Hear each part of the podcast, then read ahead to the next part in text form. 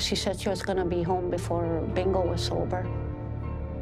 Because uh, my sister and my brother, late brother-in-law, went to bingo, and when they got home, Tanya still wasn't home.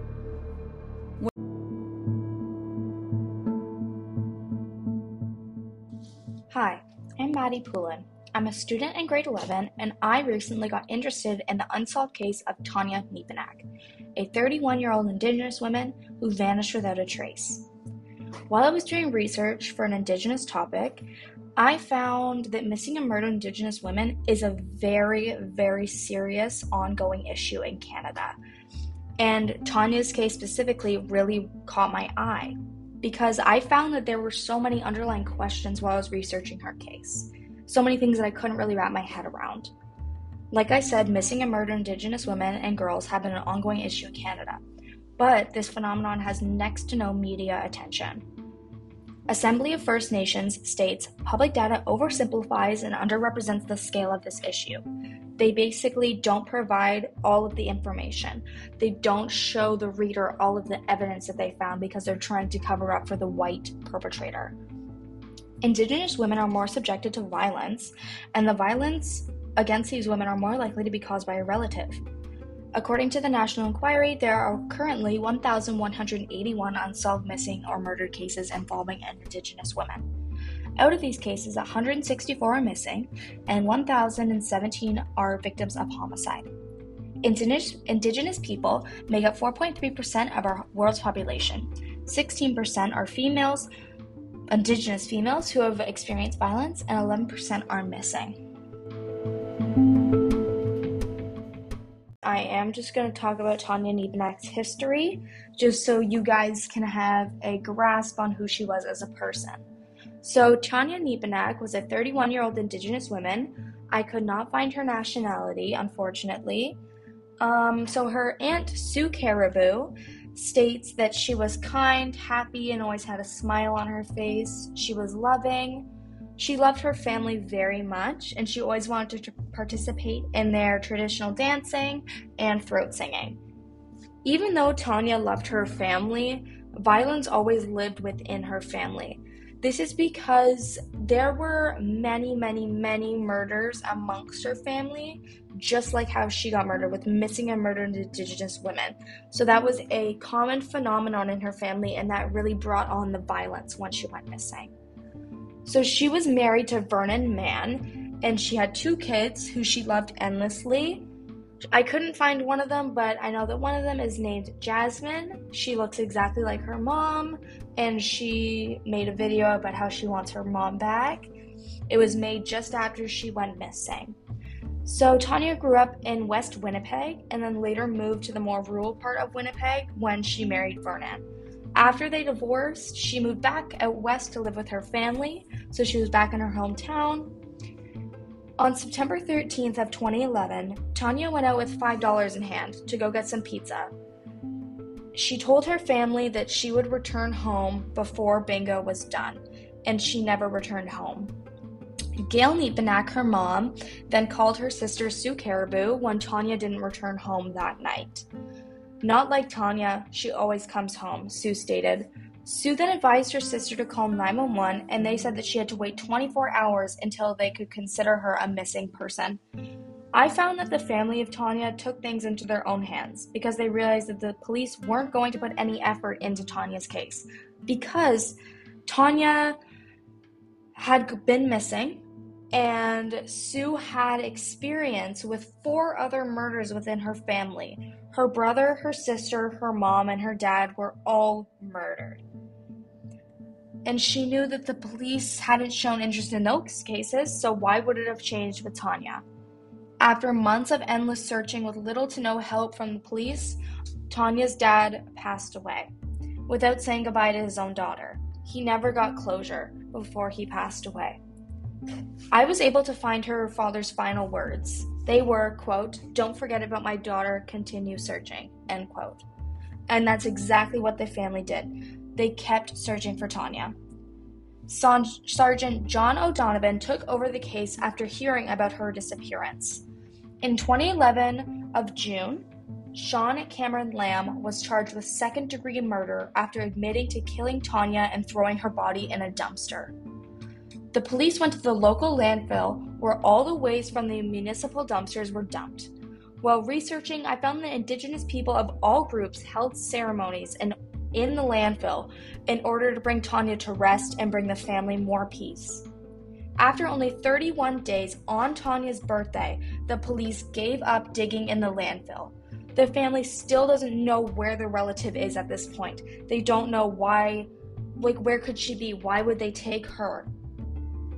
Sue couldn't believe that the police gave up on searching the landfill when Sean Lamb clearly stated that he admitted to killing her and threw her in a garbage.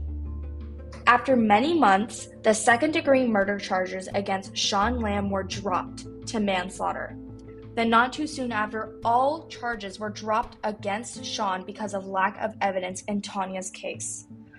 Tanya's family was heartbroken, as they should be. When the charges were dropped, it made the disappearance of their loved one so much harder.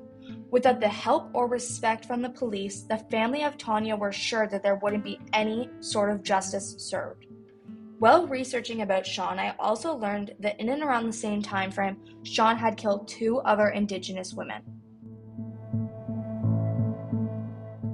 victim of Sean Cameron Lamb is Lorna Blacksmith.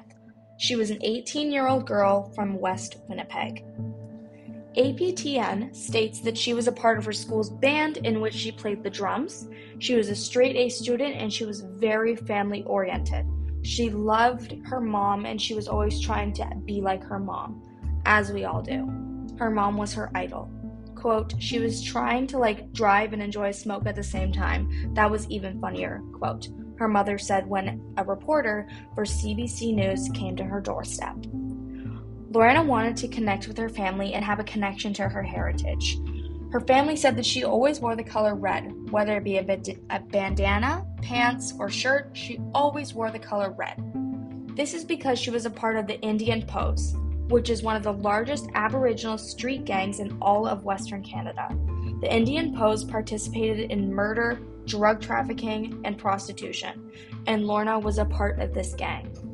Lita, Lorna's mother, had dropped her off at a weary looking house on January 11th of 2012, only six months after Tanya disappeared.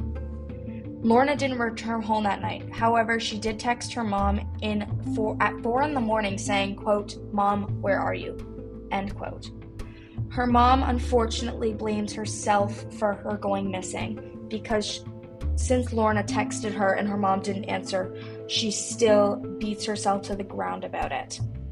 From recent research, Murderpedia stated that Lorna was killed over a drug dispute when she attempted to grab Lamb's phone and call his supplier in order to get more cocaine. Sean choked her with a telephone cord and wrapped her body in plastic wrap. He then threw her body behind an abandoned house on Notre Dame Avenue, which was where he lived. The body was found six months later, and the forensic professionals stated that her body was in the advanced state of decomposition. Sean att- admitted to killing Lorna, and the family has now found justice. The third woman that Sean Lamb killed was 25 year old Carolyn Sinclair. Carolyn was a young mother of one who was pregnant at the time. She was five months along at the time that she disappeared. She was described as kind, sweet, and a generous person. She was loved by so many people. Carolyn also tragically died at the hands of Sean Lamb over a drug dispute. The two had bought cocaine and went to Sean's apartment on Notre Dame Avenue. Carolyn went missing in December of 2011, which was just three months after Tanya's disappearance. Murderpedia stated that Sean had beaten Carolyn with an axe handle after taking his share of the drugs and locking herself in the bathroom. Sean kept her body in the bathroom for several days until he wrapped her up in plastic and threw it into a duffel bag. Just like the other cases, she was thrown in a dumpster. Carolyn and Lorna's bodies were both recovered from the dumpster, and Sean was charged with three counts of second degree murder. The third count was the unborn child that Carolyn was carrying. While researching, I came across Sean's backstory, and I found his history very interesting. Now, I'm not trying to excuse his behavior because of his past, but I just wanted to cover his story as well. Sean Lamb was born in 1959 on the First Nation reservation near Ontario. Sean was adopted by a white family from a very young age. This was because of the 60 scoop phenomenon, where he was taken away from his indigenous family and placed with a white family. He found out about his native heritage in the 90s. I was able to find his nationality. He was a part of the Ojibwe group. He suffered from physical, sexual, and mental abuse all throughout his life. He started drinking when he was just 9 years old, and just one year later, when he was 10, he attempted suicide. He started doing heroin and cocaine by the time he was 16, and from then on, he committed a lot of petty crimes. He spent most of his 20s and 30s behind bars. Through research, I found that he was granted an Indigenous status card, or Indian status card, in 2008. And he stated that he was trying to find his spirituality through his indigeneity. So, the one question that I have about this is if you are so passionate about indigeneity and spirituality, why did you kill three innocent people? Why would you kill your own? Back to Tanya's case and the verdict of her murder. The court ruled that Sean Cameron Lamb was innocent of killing Tanya this struck hellfire upon Sue Caribou. Not once do our people ever get justice. I have 10 murdered, 2 missing, and to this day we don't have justice.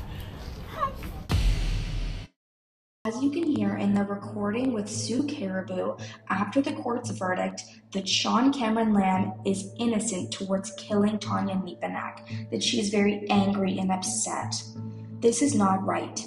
More respect needs to be provided towards Tanya, not only Tanya, but the indigenous population as a whole. I found that during my research, Tanya's family is still sticking together today. Even Vernon, who was her ex husband at the time of her disappearance.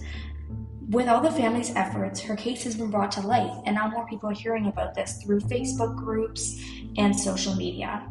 Unfortunately, with all the support that the family has, Tanya's body is still missing. None of her family knows where she is. She is, however, presumed dead.